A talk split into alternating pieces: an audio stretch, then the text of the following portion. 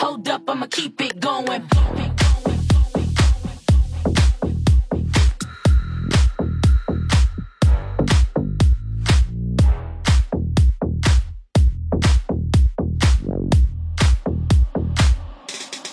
Keep it going.